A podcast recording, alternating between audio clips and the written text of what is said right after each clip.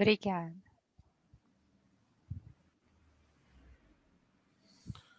Boa noite, pessoal da Baixa.com. Estamos aqui com uma empresa é, de energia elétrica, CEMIG, é, todo mundo conhece. Né? É, quero agradecer a Caroline, que é, Carolina, que é a superintendente de relações com investidores da CEMIG.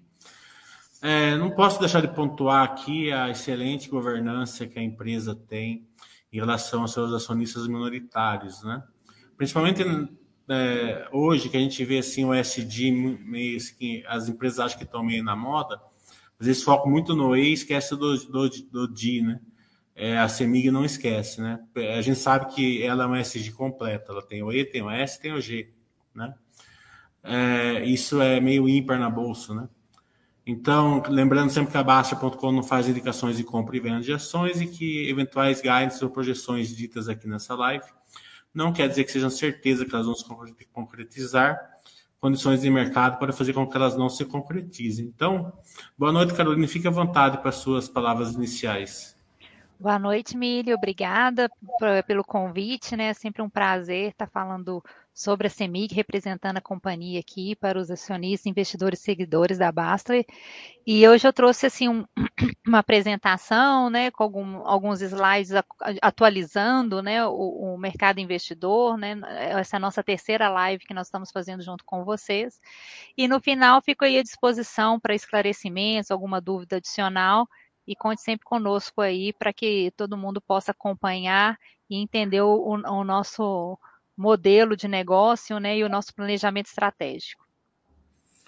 É, então, eu vou então, começar. Tá bom. Então, né, como você começou a falar, né, Semig é uma empresa de, do setor elétrico, de energia, né? Aqui nós temos um disclaimer. É, falando um pouquinho, só para relembrar um pouquinho, né, onde que a Semig atua, né? Então, nós estamos aí, esse é o mapa, né, do Brasil, nós estamos em 26 estados, temos a concessão de distribuição né, do estado de Minas Gerais, a gente tem 97% da área de concessão. Acabamos de passar por uma revisão tarifária, eu vou falar um pouquinho mais à frente. Essa revisão tarifária acontece a cada cinco anos. É, tem se falado muito aí também no setor é, da renovação da concessão, se vai ter alguma outorga para renovar a concessão de distribuição. É importante falar que a CEMIG renovou em 2015 por mais 30 anos, né? Então, nós temos acompanhado aí as discussões no setor, mas nós, né, como nós já renovamos, nossos termos já estão definidos.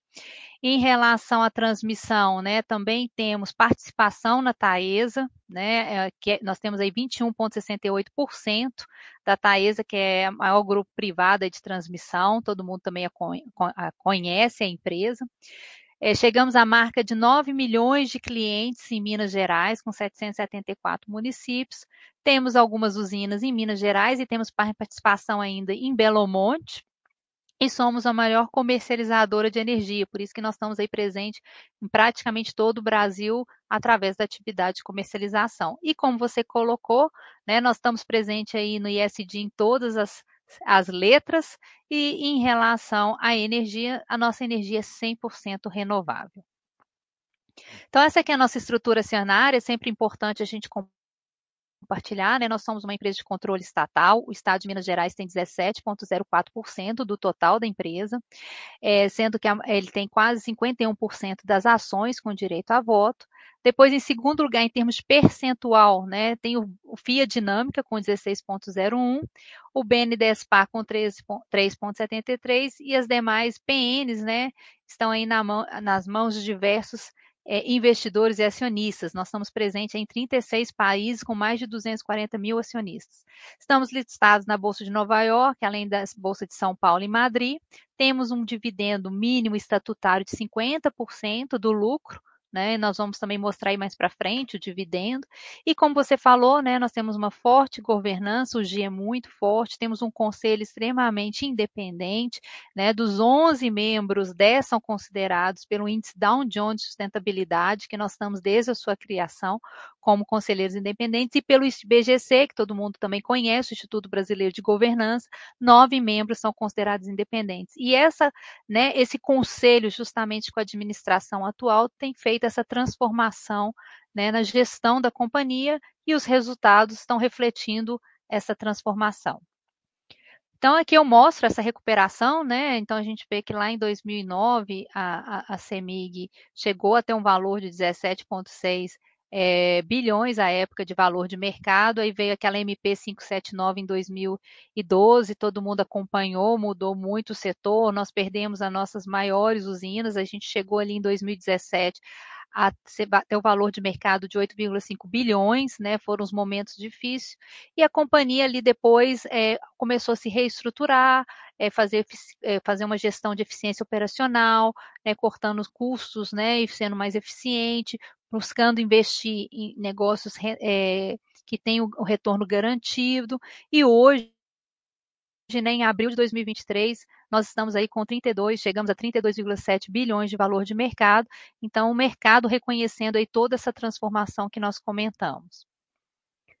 Aqui mostrando então em geração de caixa, crescimento de EBITDA né, e de lucro. Então, nós vemos aí crescente o nosso EBITDA, em 2022 chegamos aí próximo a 7 bilhões. Teve uma queda em relação em 2021, mas em 2021 teve um efeito não recorrente, que foi a repactuação do GSF.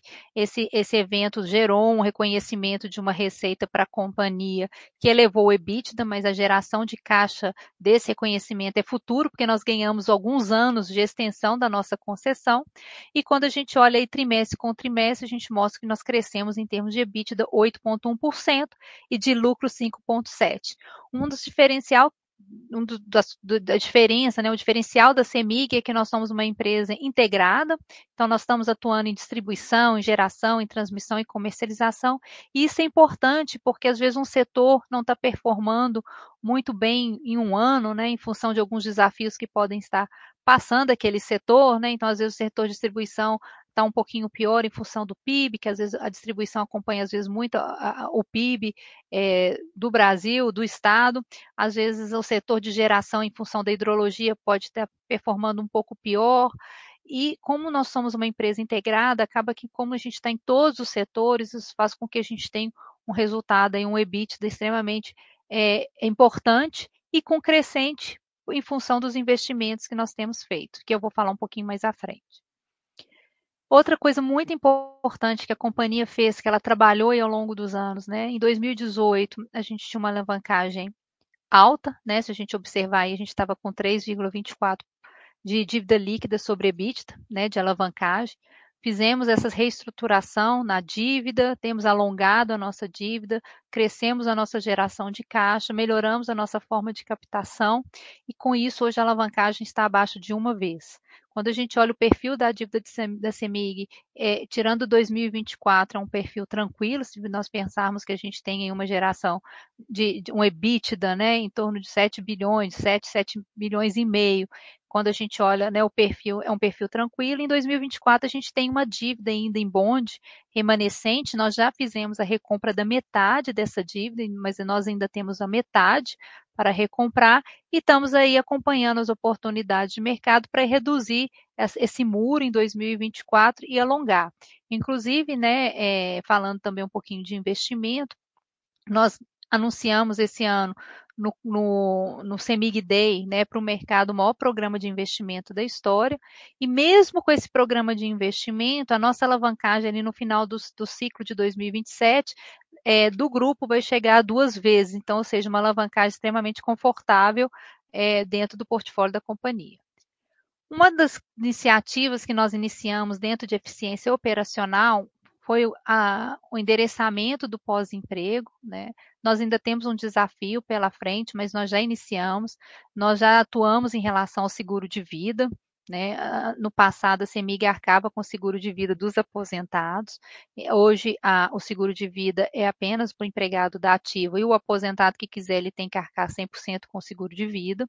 Isso reduziu no nosso passivo é, em 2020 para 2021, 551 milhões, que é aquele verdinho claro ali que você vê em 2020 e em 2021 não tem. Em relação ao plano de saúde e previdência, a CEMIG também né, já lançou um novo plano de saúde para os empregados, já tivemos a migração de um terço é, dos empregados da ativa, e estamos aí conversando né, com, com os sindicatos, com os empregados, para que a gente possa reduzir, porque a gente tem um montante expressivo no passivo de pós-emprego, né, que a gente olhar e fechou 2022 de 5,6 bilhões, né? Então, quando a gente pensa aí é, a CEMIG em termos de eficiência operacional, onde que nós temos oportunidade? A maior oportunidade está na, no pós-emprego, né, nesses, nessas iniciativas, tanto do plano de saúde como do plano de previdência, é, para aqueles aposentados que na regra anterior eles tinham direito a, ao benefício definido e, e vitalício. Um outro foco, uma outra mudança que essa administração trouxe foi a, na estratégia é o desinvestimento. Até 2018, a CEMIG buscou crescer fora do estado de Minas Gerais. Um claro. É, vou dar uma cor melhor né, nesse pós-emprego aí, já aproveitando que você está em cima dele. Claro. Porque como é que vocês estão conseguindo fazer isso para é, tirar assim, um, um dia assim um aqui no Brasil é muito difícil de, de mexer com, com direitos assim digamos assim de trabalhadores mais sindicatos né é, é, dá uma cor melhor assim o que, é, o que era antes e o que vai ser depois e como que vocês estão conseguindo fazer essa migração então, é, na verdade, não são iniciativas fáceis, como você colocou, né?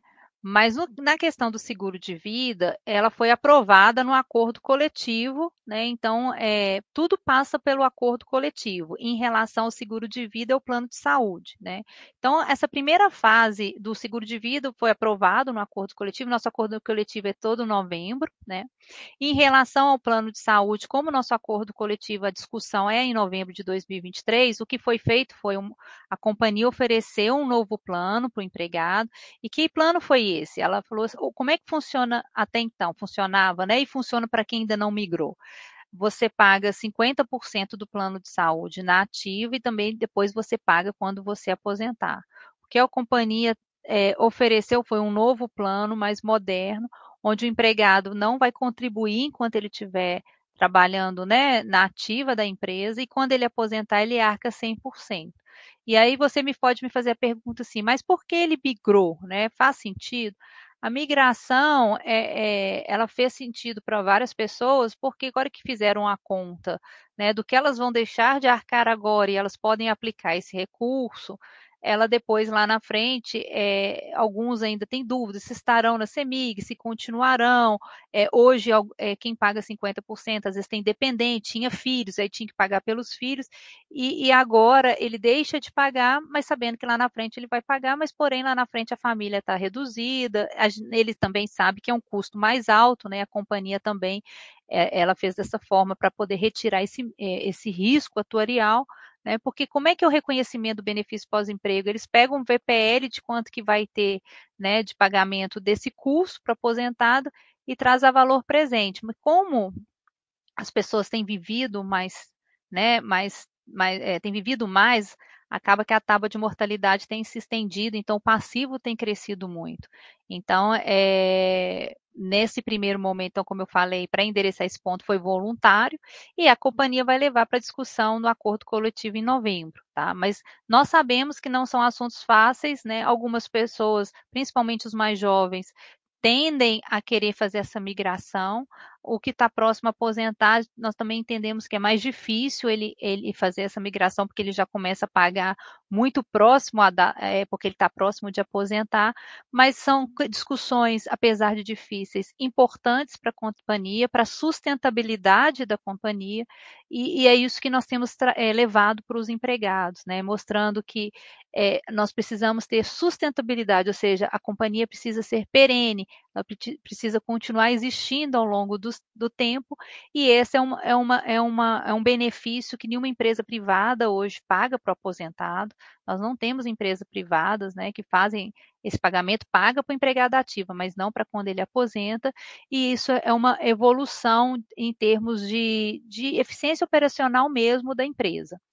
Em relação ao plano de previdência, é, o que nós temos ali no passivo são aquele, é um plano fechado, então não tem como ele crescer mais em termos de número de vidas, porque ele já foi encerrado. Porém, ele, como ele é de benefício definido, ele gera um passivo atuarial muito alto. né? Que é esse 2,3 bilhões que está em 2027. Que, como é que funciona o benefício definido? É, o aposentado recebe de forma vitalícia, porém, se ele vier a falecer mais novo, mais jovem, né, do que a expectativa média né, de, de mortalidade, é, o que o recurso que ficou dentro do, do plano de previdência não vai para a família como herança. Essa é a regra desse tipo de plano de, de benefício. E muitos né, é, aposentados é, sempre é, têm nos procurado, quando eu falo procurado é o fundo de pensão, que eles têm interesse de mudar para o benefício financeiro, né? porque o benefício financeiro, se ele vier a falecer e tiver lá 100 mil, 200 mil, 300 mil de saldo, isso vai para a família como herança, a família recebe como herança.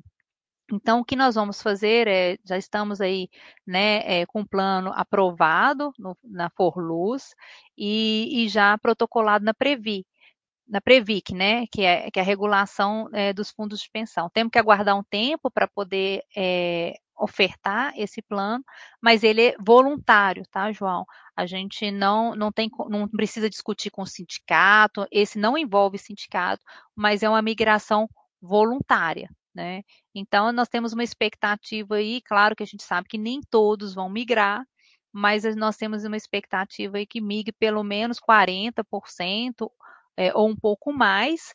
E o que vai mudar é, no primeiro momento, essa migração, quais são os efeitos né, no balanço? No primeiro momento, quando você muda de benefício definido para o plano financeiro, você muda ali dentro do passivo, a linha né, de passivo com pós-emprego para uma dívida né, é, com os aposentados. Então, você muda a característica e o passivo pós, é, do, o pós-emprego ele cresce em função das tábuas de mortalidade, taxa de desconto, etc. O plano financeiro, uma dívida, né, como todo mundo acompanha uma dívida e captada no mercado, à medida que ela vai sendo amortizada, ela vai reduzindo. Então a gente tira o risco atuarial. Então você não, em relação ao plano de previdência, você não tem no primeiro momento grandes ganhos em termos de balanço, mas o seu passivo ele para de crescer em função do laudo atuarial. Né? Então você observa aí, olha o crescimento que nós tivemos aí. 2021 eu já não tinha mais o seguro de vida. Esse plano de, de previdência está fechado já há mais de 10 anos e em função de premissas atuariais, o meu passivo é, ele, ele, ele cresceu. Aqui você não percebe o crescimento porque a gente baixou aqueles 551, mas ele, ele cresceu de um ano para o outro. Posso continuar? Então, dando sequência. Então, espero ter esclarecido aí, né? Mas como a gente Foi muito colocou. Bom. Foi muito boa a sua explicação. Agora dá para entender tudo perfeitamente. Falando e nós parabéns vamos... pelo programa. Imagina. E nós vamos mantendo todos informados todo trimestre, né? É, se tiver algum reconhecimento nesse primeiro trimestre em relação ao plano de saúde, dessa primeiro, dessa, né, um terço dos empregados que migraram, nós tivemos um efeito positivo no resultado de 55 milhões, né? Então, assim, não foi um resultado é, é, é, muito relevante em termos financeiros, né? Porque a CEMIC tem resultados aí de bilhões, mas quando a gente pensa né, na exposição na, no risco atuarial, esse é um movimento importante, como eu falei, para a sustentabilidade da companhia. E outra iniciativa que a companhia fez essa gestão foi essa estratégia de desinvestimento. Né? Como eu comecei a falar, no, até 2018 a companhia buscou crescer fora do estado de Minas Gerais, então nós adquirimos participação em Light, Renova, Santo Antônio, Belo Monte, né? e a maior parte desses ativos não performaram né, da forma esperada e nós revisitamos o nosso planejamento estratégico e percebemos que onde que nós somos é, melhores, nós somos melhores em investir em negócios de geração, distribuição, transmissão próprios, negócios próprios, principalmente no estado de Minas Gerais, onde quando eu invisto em distribuição eu não tenho competição, porque eu tenho a concessão de 97% do estado, e transmissão eu também posso investir com reforços e melhorias e também não tenho competição, são investimentos regulados com WOC com retornos garantidos.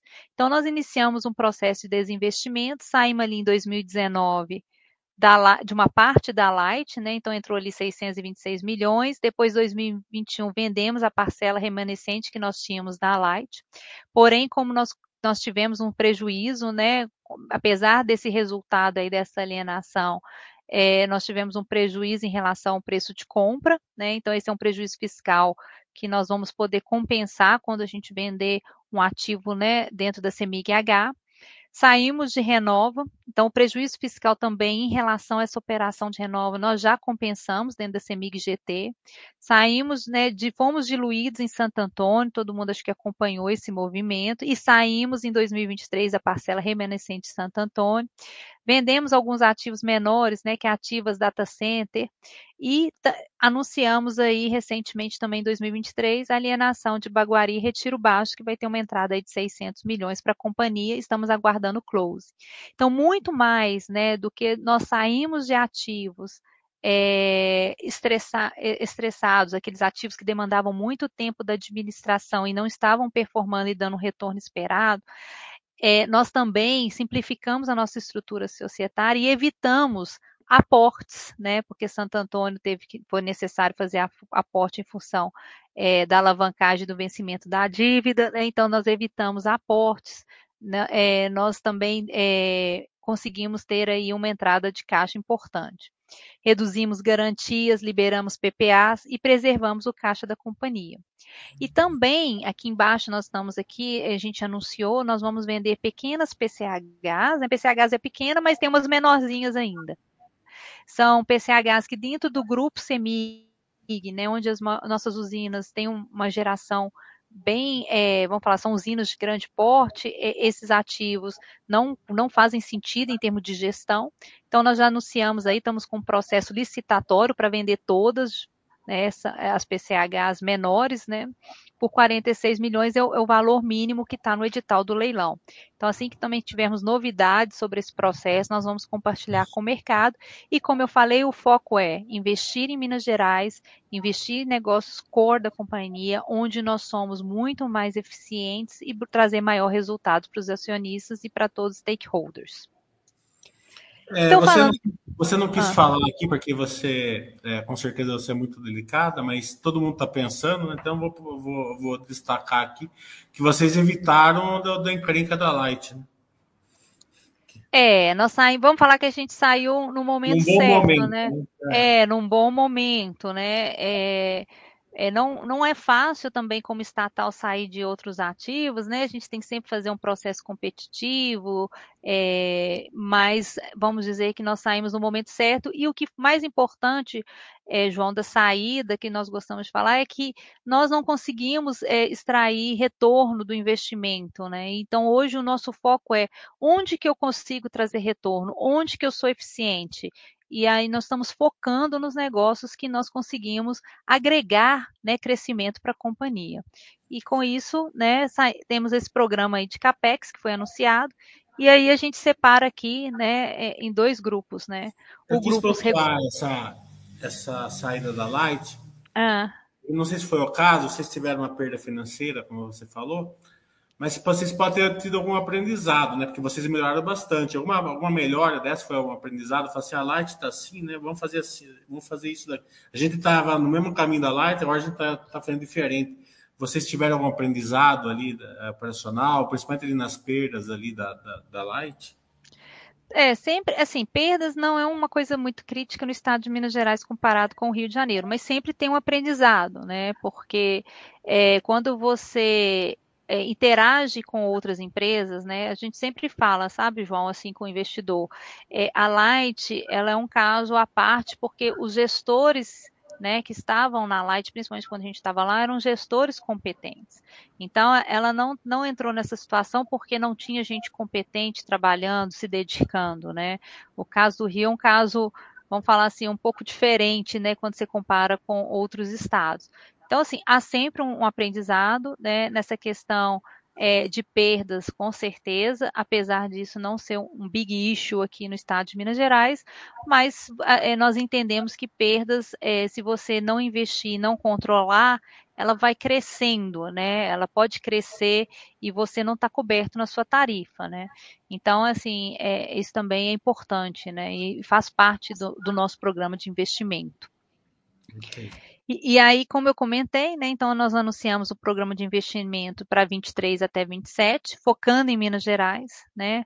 Melhorando o serviço ao cliente com segurança, maximizando o resultado. É, e, tem, e, separamos por dois tipos de investimentos: os regulados, aqueles que eu não tenho competição, então eu vou investir porque é, eu investindo, eu recebo por esses investimentos, eu vou ser remunerados por eles. Então, dentro da distribuição, como eu comentei, né, a gente, nós acabamos de passar por uma revisão tarifária, a próxima será em 2028, e todos os investimentos que nós fizemos na distribuição até a data de corte, que foi em novembro do ano passado, foram reconhecidos na nossa base de ativos. Vamos investir em reforços e melhorias em transmissão. Aqui dentro desses 3 bilhões e meio também tem um, um, um, lote de um leilão que nós vencemos no ano passado. Sabemos que temos tem outros leilões de transmissão esse ano. Temos interesse em participar naqueles leilões que que estão dentro do estado de Minas Gerais. Sabemos também que os leilões de transmissão são extremamente competitivos, com grandes deságios, e nós não vamos investir a qualquer preço. Então, eu deixo bem claro para todos os investidores que a CEMIG tem interesse, sim, em participar, né? tem interesse nos lotes que passam por Minas Gerais, mas se o deságio estiver destruindo o valor, não garantir um retorno mínimo, nós não vamos seguir em frente, assim como nós participamos de outros dois leilões e não fomos os, os vencedores, porque chegou uma hora que nós saímos e paramos de, de, de, de participar do processo, porque estaria destruindo valor na nossa visão. Em relação a gás natural, né, nós também temos a Gasmig dentro do grupo CEMIG, que é, ela tem a concessão de distribuição de gás no estado de Minas Gerais, e ela também ela tem uma oportunidade de crescimento, alavancagem baixa, e ela vai construir dois é, é, gasodutos em duas regiões importantes aqui no estado de Minas, uma ali próxima a São Paulo e outra aqui na região centro-oeste. Também são setores regulados, com o WOC garantido, né? No caso da Gasmig, o WOC é de 8,7, né? Então, um retorno extremamente é, importante. Eu vou mostrar mais à frente quanto que a Gasmig está gerando de EBITDA. E tem os, os investimentos nos setores livres, que esse nós vamos investir alguns é, garantido e outros nós temos que acompanhar, como esse de geração.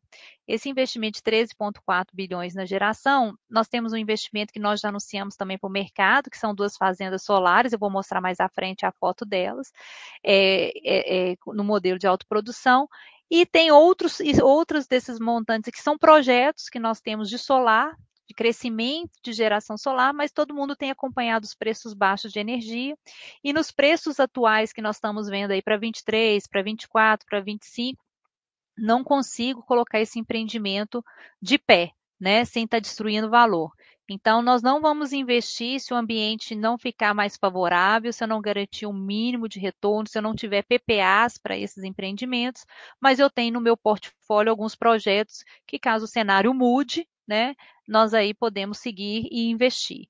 Vamos investir em inovação e TI, né, cada dia mais é, nós temos visto aí os benefícios da tecnologia, né, tanto é, medidores inteligentes e outras transformações que nós estamos passando dentro da companhia, e geração distribuída, que são investimentos para poder atender a CEMIG sim, né? Esse ainda, apesar é, de ter reduzido um pouco o retorno, eu ainda tenho um retorno é, interessante, que é dois dígitos baixo, então, e temos demanda né, de clientes para esse tipo de, de, de geração, então nós também vamos investir até 2027.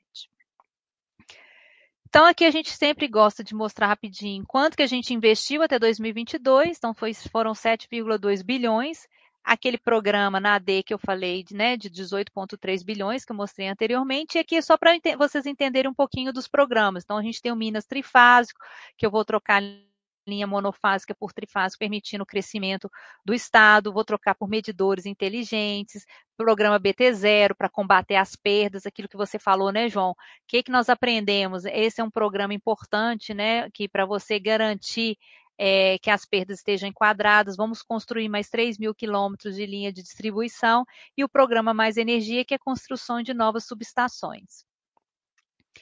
Aqui é mostrando a execução do programa, então, 2023, como é que a gente já evoluiu, né, e quanto que tem para evoluir. Temos previsto aí 5 bilhões e 400 milhões, a maior parte na distribuição. Temos previsão aí de investir 3,2 bilhões, já investimos 637. A gente ainda está vendo um investimento aqui mais baixo na geração. As solares agora, essas duas solares que vou mostrar mais à frente, agora que elas vão ter um, uma saída maior do investimento, então no próximo trimestre a gente vai ver isso aí crescendo. E aqui a gente mostra aqui embaixo a evolução do programa de investimento, né? Que nós ficamos muito tempo investindo fora do estado e agora o nosso foco é investir dentro de casa, do estado de Minas Gerais.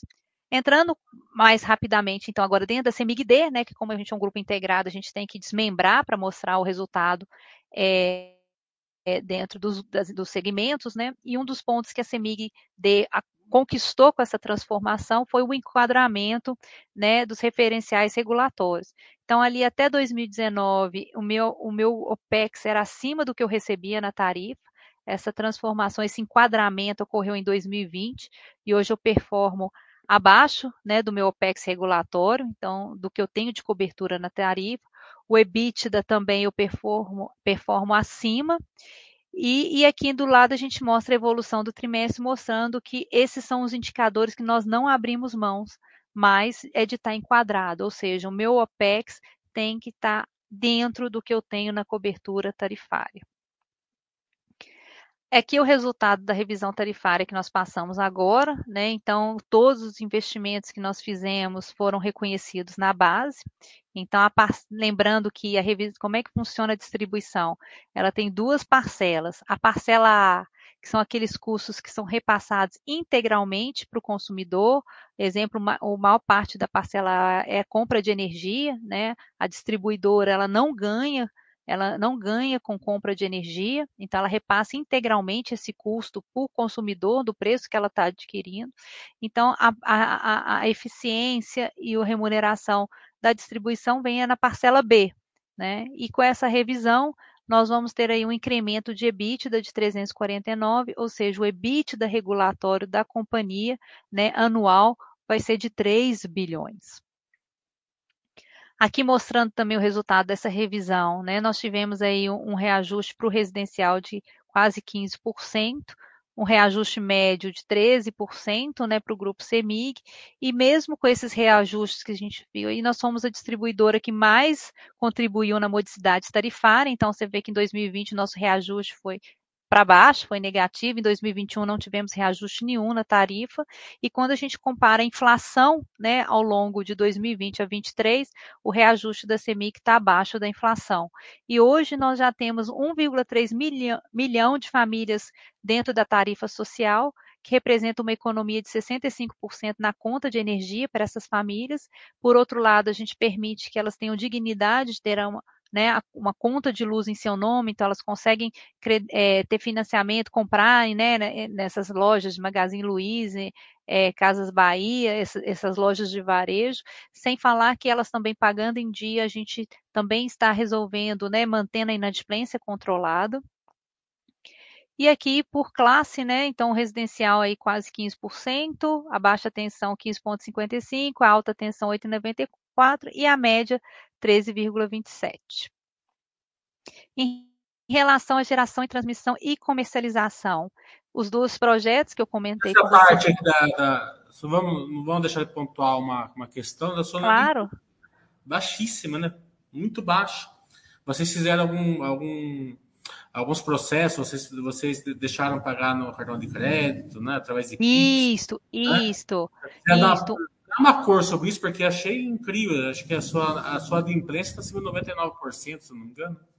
Isso. Hoje a CEMIG, né, nós temos o índice de arrecadação muito próximo a 100%, né, falando da distribuição, e, e uma das questões que é uma, uma, mudança que nós fizemos na transformação da gestão de contas, né, é, é essa mudança não só de oferecer pagamentos no cartão, via Pix, mas uma mudança, João, importante é hoje o, o eletricista, quando ele vai cortar um cliente que ele está com a fatura em aberto, antigamente como é que funcionava? Ele chegava lá, o relógio é do lado de fora da residência, ele cortava, aí o consumidor percebia que ele né, ficou sem luz, aí ele ia ver, ele estava com conta atrasada, ele tinha que negociar com a distribuidora, mas aí ele tinha que pedir para religar, nisso ele ficou dois dias sem energia, porque a distribuidora tem até 48 horas para fazer a religação, ele ficava chateado, porque ele tinha carne no freezer, tinha comida na geladeira, então hoje a abordagem é diferente, né? O eletricista chega, bate campainha, ele já vem com a maquininha, ele dá a opção do consumidor pagar ali, ele divide às vezes no cartão de crédito se a pessoa tiver com alguma dificuldade. Com isso, nós aumentamos a nossa arrecadação, reduzimos os cortes, né? E, e, e, e, também a inadimplência, né? Então é uma mudança que nós entendemos assim transformacional, assim que aconteceu na gestão da companhia, é importante e que o consumidor, o cliente, né, o atendimento para o cliente, ele fica satisfeito, porque antes dele ser cortado, ele tem a oportunidade de negociar com a distribuidora e evitar que isso aconteça, e todo mundo sabe que ficar sem energia é muito difícil, né? Então, são mudanças que foram trazidas aí para o nosso diretor de distribuição e que tem sido muito importante para o grupo. Dando sequência, então, João, aqui de geração, transmissão e comercialização, né? Então, passando aqui rapi rapidamente, então, são dois projetos solares que eu comentei, né? É Boa Esperança e Jusante, que nós já anunciamos, que aí o CAPEX previsto aí próximo a um bilhão, né? Com início de operação prevista para setembro desse ano. Aí são as áreas, né? O terreno são os terrenos próprios da CEMIG. É, temos interesse em crescer em, em, projetos flutuantes, né? Então, nós já temos projetos, ainda não estão em desenvolvimento, mas o que a companhia tem feito é, como eu comentei com vocês, desenvolver projetos, estudar projetos para poder ter um crescimento, né? Esses projetos aqui é, são projetos para atender a CEMIG SIM, né? De geração distribuída. Fizemos uma transformação nos parques eólicos do Ceará que nós temos. A gente tem dois parques ali é, no Ceará, que nós chamamos de Parajuru e Volta do Rio. É, são parques importantes, extremamente rentáveis, porque a tarifa Proinfa, você tem uma ideia, a tarifa Proinfa hoje é de 808 reais, o preço do PLD, da energia de curto prazo, hoje está indo 70 reais, né? Então, nós recebemos aí 808 e a energia que é gerada, né, a energia eólica, ela é 100% é, paga, não tem risco de, de não ter recebimento, é garantido. Como eu falei da CEMIG, da, da transmissão, falando um pouquinho, nós vende, vencemos um lote né, ano passado de 200 milhões de capex, que está aqui do lado, né? Nós vamos participar de outros leilões, mas não vamos investir a qualquer preço.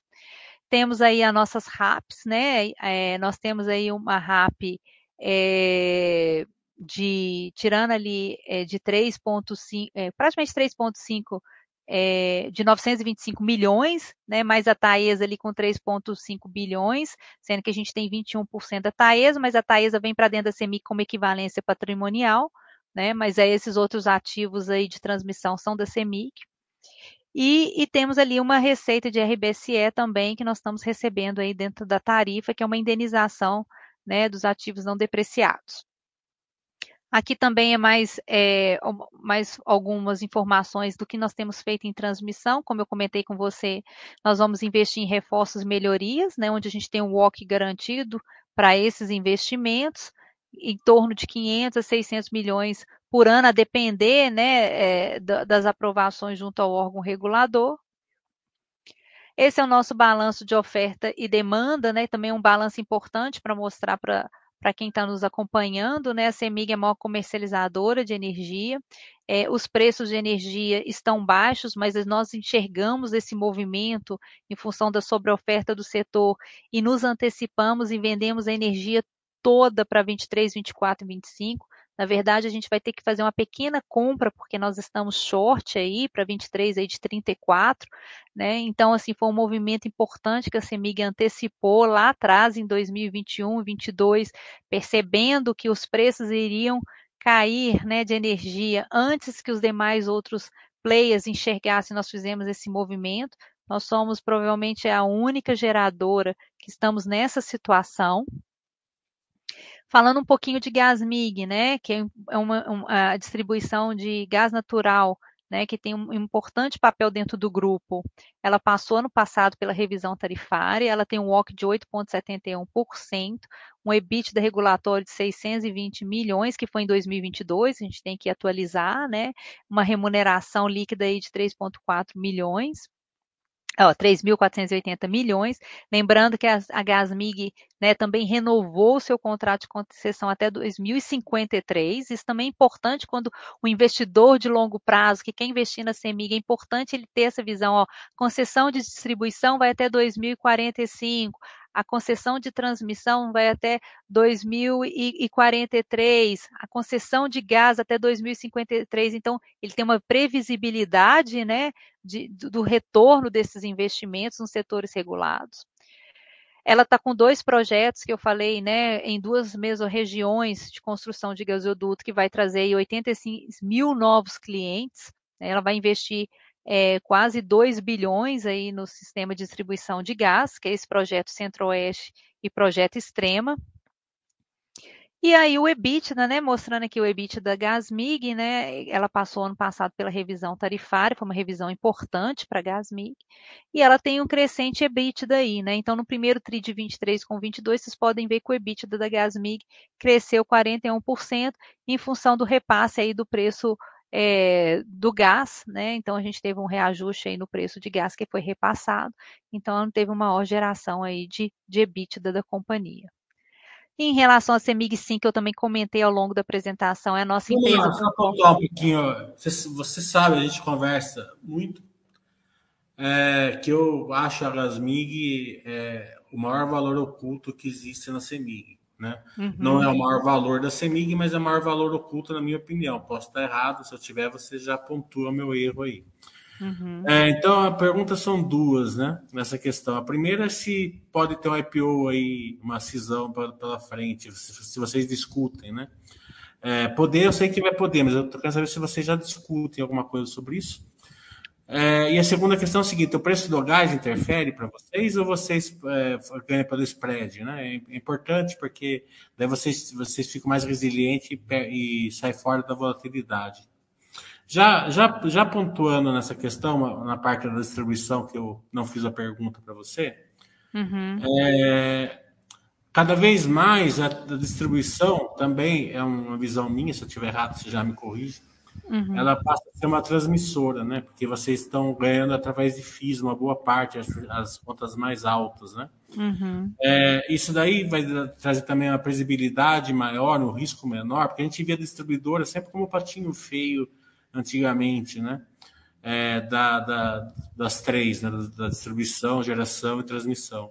Uhum. É, essa passagem para FI e cada vez a, é, diminuindo o, o, o requisito né, de, de carga mínima, é, ela, ela, ela consegue funcionar mais como uma transmissora do que como uma distribuidora do passado, que tinha todos aqueles problemas é, de, de, de, de, geração de caixa, de, valor, de valorização, né? sempre, sempre tinha problemas de, de, de, de, de agregar valor mesmo para o acionista. É, assim, falando um pouquinho de distribuição, como é que é o negócio de distribuição, né? Nós somos remunerados pelos investimentos reconhecidos na sua base, né? E até 2000, 2013 a gente teve uma revisão tarifária da D, que a gente teve 25% de glosa dos investimentos, ou seja, eu gastei, eu investi, mas não foi reconhecido como investimentos prudentes pelo órgão regulador, pela ANEL. Então, eu não, eu não recebi por esses investimentos na minha tarifa. Então, isso gerou, assim, foi muito ruim, né, na época, em 2013, para a CEMIG-D, porque aí o EBITDA dela reduziu, né, porque ela gastou, ela investiu e na hora que ela ia ser remunerada por esses investimentos, né, através do, do OC sobre esses investimentos, eles foram glosados 25%, ela deixou de ser remunerada.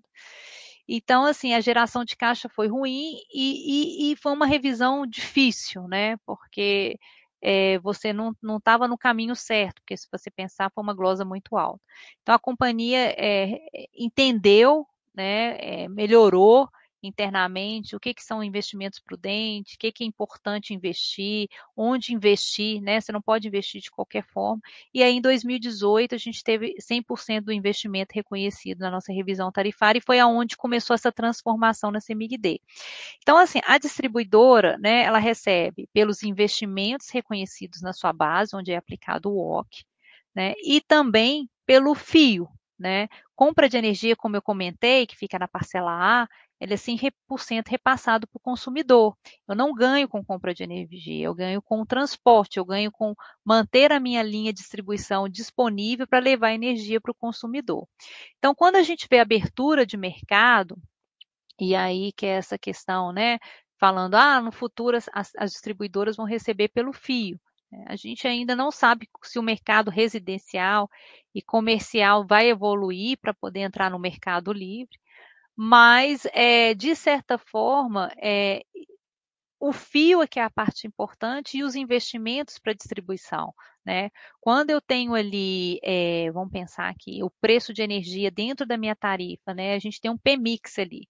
Quando o meu preço é, médio ali, o meu PMix da distribuição, né, da energia, ele fica abaixo do que eu do que o preço de mercado, né? Teve uma época que aconteceu isso, a hidrologia estava ruim, PLD estava ali próximo a 500, 600 reais e meu PMix era muito mais baixo, acaba que a distribuidora ela tem um custo maior com o preço de energia e ela vai repassar sim para o consumidor, mas só no reajuste é, é, anual. Então acaba que ela tem um descasamento no seu fluxo de caixa.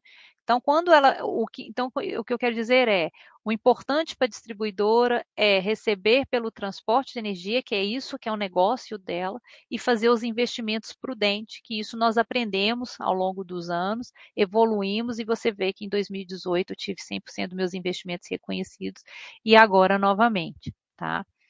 E quando pensando aí, é, então assim, a migração para o mercado livre é, ela pode acontecer, né? Ano que vem é esperado para 2024 que outro, que o restante do grupo A possa migrar, né?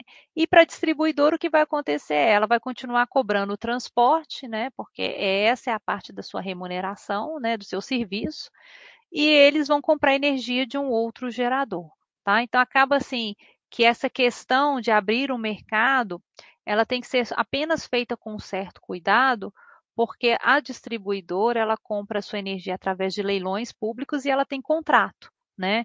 Então, é, é, essa é uma, uma, discussão no setor do melhor timing, quando que isso vai acontecer, mas se ela for a migração for feita de uma forma é, adequada, a distribuidora acaba não ficando é, tão é, prejudicada assim né, naquele momento, porque ela vai continuar cobrando FII, só que ela vai cobrar de todo mundo e vai também dentro vai ter uma taxa para remunerar os investimentos, porque mesmo que eu tenha clientes no Mercado Livre, eles usam a rede de distribuição para receber sua energia. Então a distribuidora tem que ser remunerada. Por isso que o cliente livre, ele paga para o gerador a energia, né? Então ele contrata diretamente a energia, mas ele paga para a distribuidora a TURG, né? Que é essa tarifa do uso sistema de distribuição. Em relação a, a, a gás MIG, é, aí, João, é, se você puder só repetir a pergunta, eu me perdi um pouco.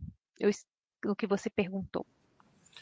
É, na minha opinião, a Gasmig ela é o maior valor oculto ali, né? O pessoal não, não, não, prestou atenção ainda na revolução que vocês estão fazendo no gás ali em Minas Gerais, né? E, uhum.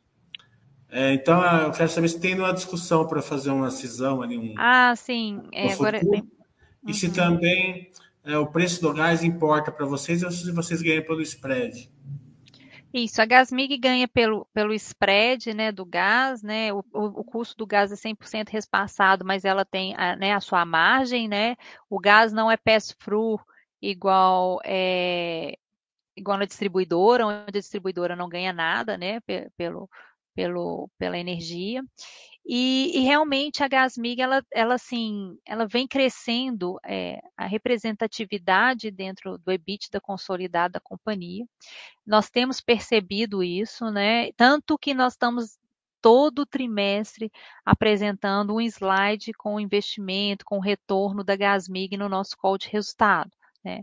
Isso para a gente é bem importante e o mercado agora tem nos questionado bastante sobre oportunidades de crescimento da Gasmig, querem acompanhar a regulação, né? Nós tivemos a revisão ano passado é, da Gasmig, então assim é, realmente é, ela fica escondida. Nós concordamos com você, apesar da gente estar trazendo mais visibilidade é, nos modelos, a gente acha que ainda tem o, os buy-sides, né, que fazem os modelos, eles ainda têm um caminho a percorrer para conseguir enxergar esse valor da Gasmig e temos buscado ajudá-los, né, porque para eles enxergarem o valor, eles têm que entender do negócio e, e, e gás, a regulação é estadual, né, João, diferente da ANEL de energia, que ela é uma regulação única, cada é, estado tem a sua regulação de gás, então ela traz um pouco esse desafio adicional para quem é, quer acompanhar e entender é, sobre a Gasmig no detalhe, mas nós temos buscado sim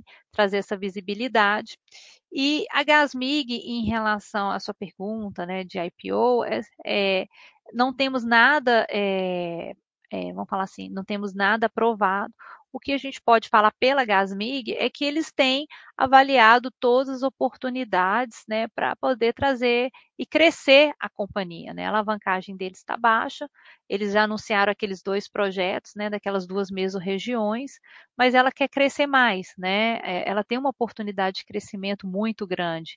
Né? O estado inteiro, a concessão de distribuição de gás é da Gasmig. Então, para ela crescer, ou ela vai ter que acessar o mercado de alguma forma, então ela está avaliando todas as opções, né, que ela tem, mas hoje é assim, é aprovado pelo conselho de administração, nós não temos nada é, para poder é, falar que já temos alguma coisa aprovada na alta administração. E continuando, né, falando um pouquinho da CEMIG Sim, que é nosso braço de GD, nós também, João, apesar de, da, pequena representatividade da CEMIG Sim de EBITDA no grupo, nós temos trazido mais visibilidade, porque também muitos investidores perguntam, ah, CEMIG Sim, aonde que estão os projetos de, de geração solar da CEMIG Sim, qual que é o portfólio de crescimento? Então, esse é um slide que nós compartilhamos também no nosso CEMIG Day, né? Então, aí no mapinha de Minas, a gente mostra os ativos atuais que já estão gerando, quais que estão em desenvolvimento e quais que estão em projetos de licitação. Né? Então, desde 2019 a 2022 já foram investidos 175 milhões em compra de ativos e 70 milhões estão em fase de fechamento.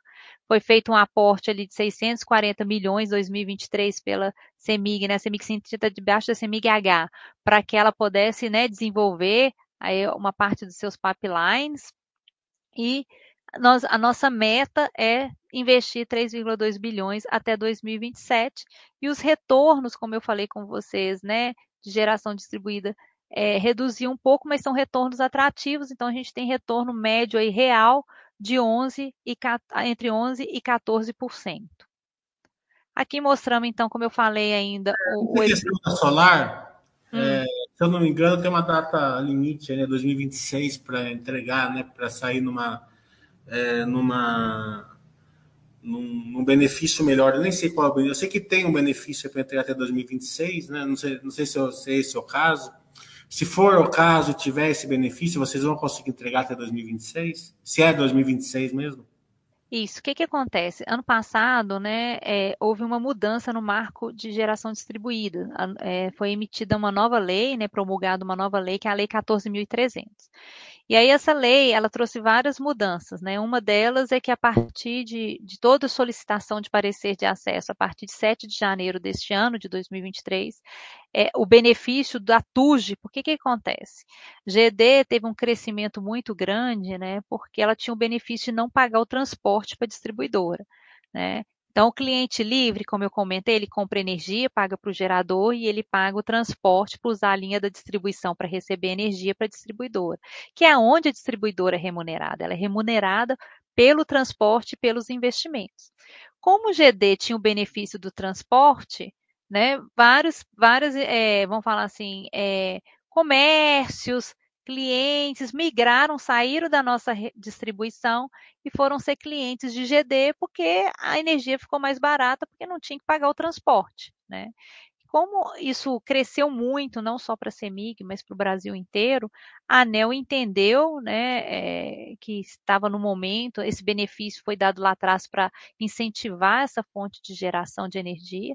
Entenderam, né, o, o, o Ministério entendeu que tinha que alterar, é, mudar, e aí emitiram uma nova lei. Então, agora, a partir de 2023, os novos empreendimentos vão pagar pelo transporte, né? Uma parte vai vir para poder não tirar o benefício, né? É, de uma vez o governo vai pagar uma parte via encargos, a, a, distribuidora, né? Vai receber via encargos e a outra parte ela vai pagando o transporte de forma escalonada até que ela arque 100% com com a TUG, né? Agora os projetos que é, estão em andamento, né? A, que foram solicitados até essa data, né, até dia 6 de janeiro de 2023, eles ainda têm o benefício. Só que o benefício não é para sempre, né, João? Eles têm que construir o empreendimento, como você colocou, eles têm uma data para construir o empreendimento, para conectar o, o, empreendimento na rede, para eles tar, terem esse benefício, tá? Então, é, essa é uma mudança importante que aconteceu no marco regulatório da, da GD, né? porque as distribuidoras estavam né, perdendo seu mercado para esse tipo de fonte, para esse tipo de empresas que oferecem essa fonte, sem que elas arcassem com o custo da manutenção né, da TUG, do, da, das linhas de, de distribuição. Né? E, e, aí a CEMIG sim, né? então a CEMIG, de uma forma, é, é, criou uma empresa e falou, não, se eu vou perder mercado da minha CEMIG-D, então, vou criar uma empresa para compensar e, e, e, capturar esse mercado. Então, por isso que surgiu a Semig Sim. Né? Então, a gente não consegue capturar 100% de quem migrou, né? nós não capturamos né, 100% de quem migrou, mas nós temos grande parte dos clientes hoje estão com Semig Sim, porque é uma empresa do grupo Semig, isso traz confiabilidade, traz segurança para o cliente também. Né?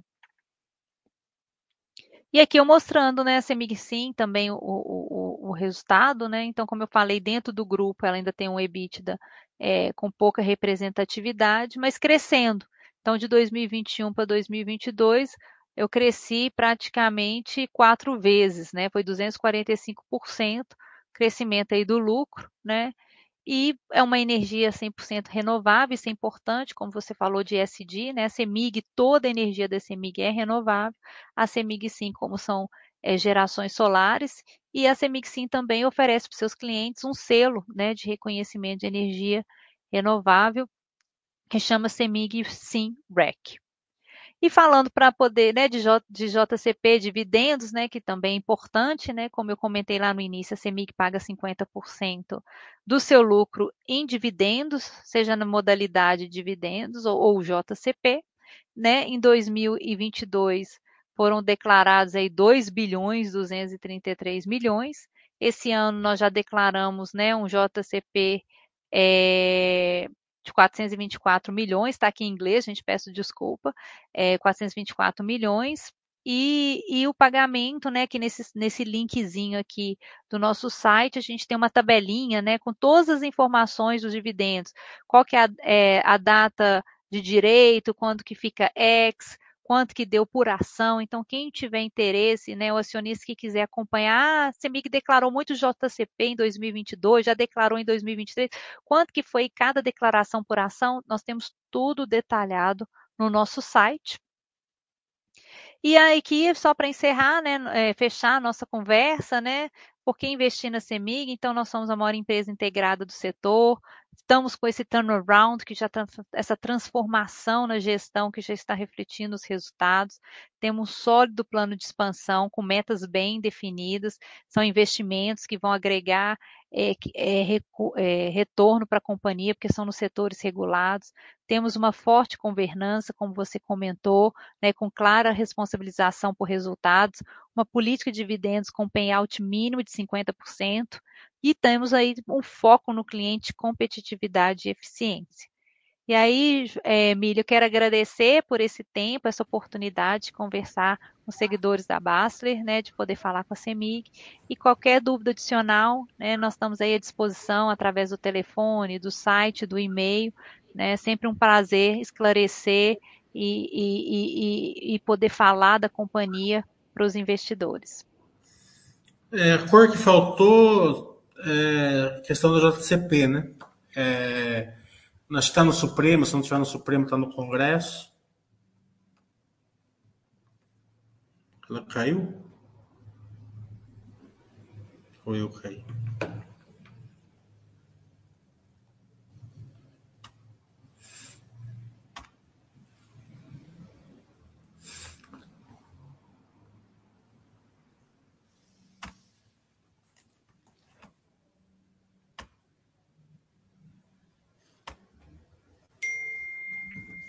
Ei, João, desculpa, eu caí, mas vamos lá, volta lá, por favor.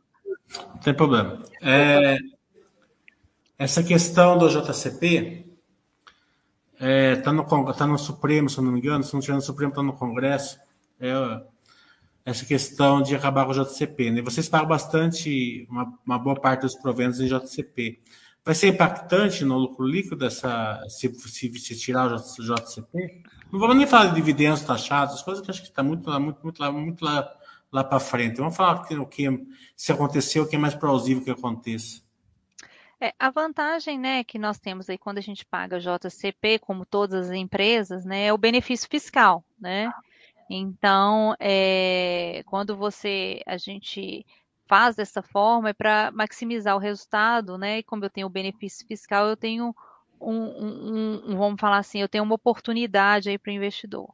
Então, o que a gente sabe, claro, se, se retirar o JCP e nós podemos pagar apenas na modalidade de dividendos, esse benefício fiscal ele não vai, ele vai deixar de existir, né?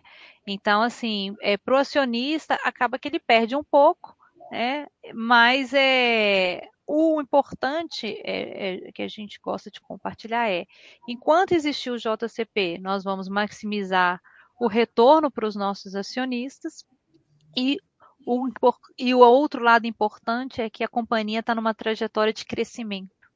Então, mesmo que o JCP deixe de existir, como nós estamos investindo em, em negócios regulados com retornos garantidos, nós estamos numa trajetória de crescimento de EBIT, de crescimento de lucro, que indiretamente, como eu pago 50% do meu lucro, eu vou pagar mais para o meu acionista, né? Então é, é uma, é uma é, um, é, uma história diferente da companhia, aquilo que a gente até estava conversando aqui nos bastidores, né? É uma transformação mesmo, né, João? É uma mudança, é, como eu mostrei ali no valor de mercado, é, nós saímos ali de 8 bilhões para chegamos aí a 32, né? E com oportunidades aí de crescimento que tende a até, é, vamos falar assim, termos um crescimento aí não só é, em termos de maior pagamento de dividendos, mas também de valor de mercado. É, acho que passamos por tudo. Nesse caso, quero agradecer muito a CEMIG, ao Matheus, né, nosso parceiro aí da, do RI da, da CEMIG. Quero também agradecer a Carolina, superintendente de Relações com Investidores da CEMIG, é, por essa excelente live. Carolina, se eu não perguntei alguma coisa, você quiser pontuar, fica à vontade, senão fica as suas palavras finais, por favor. Eu quero agradecer, né? Como eu falei, é sempre uma oportunidade. Espero que a gente continue mantendo esse contato próximo, né? Para que todos os seguidores, investidores da CEMIG, acompanhantes da Basta, possam continuar enxergando o que nós estamos fazendo né? É, temos muitas oportunidades aí pela frente, também não só de, de oportunidades de investir via através de ações, mas de dívida também, né? Não sei se vocês acompanharam recentemente, a gente é, anunciou uma emissão aí na CEMIG-D, né? Claro que é para investidores institucionais, mas depois acaba chegando no mercado secundário para o investidor pessoa física, né? Então, é, nós somos duplo A, é, A mais pela Moody's e Standard Poor's, então são, é, é, traz isso segurança, né, para o investidor que quer investir na CEMIG, seja através de ações, seja através de dívida.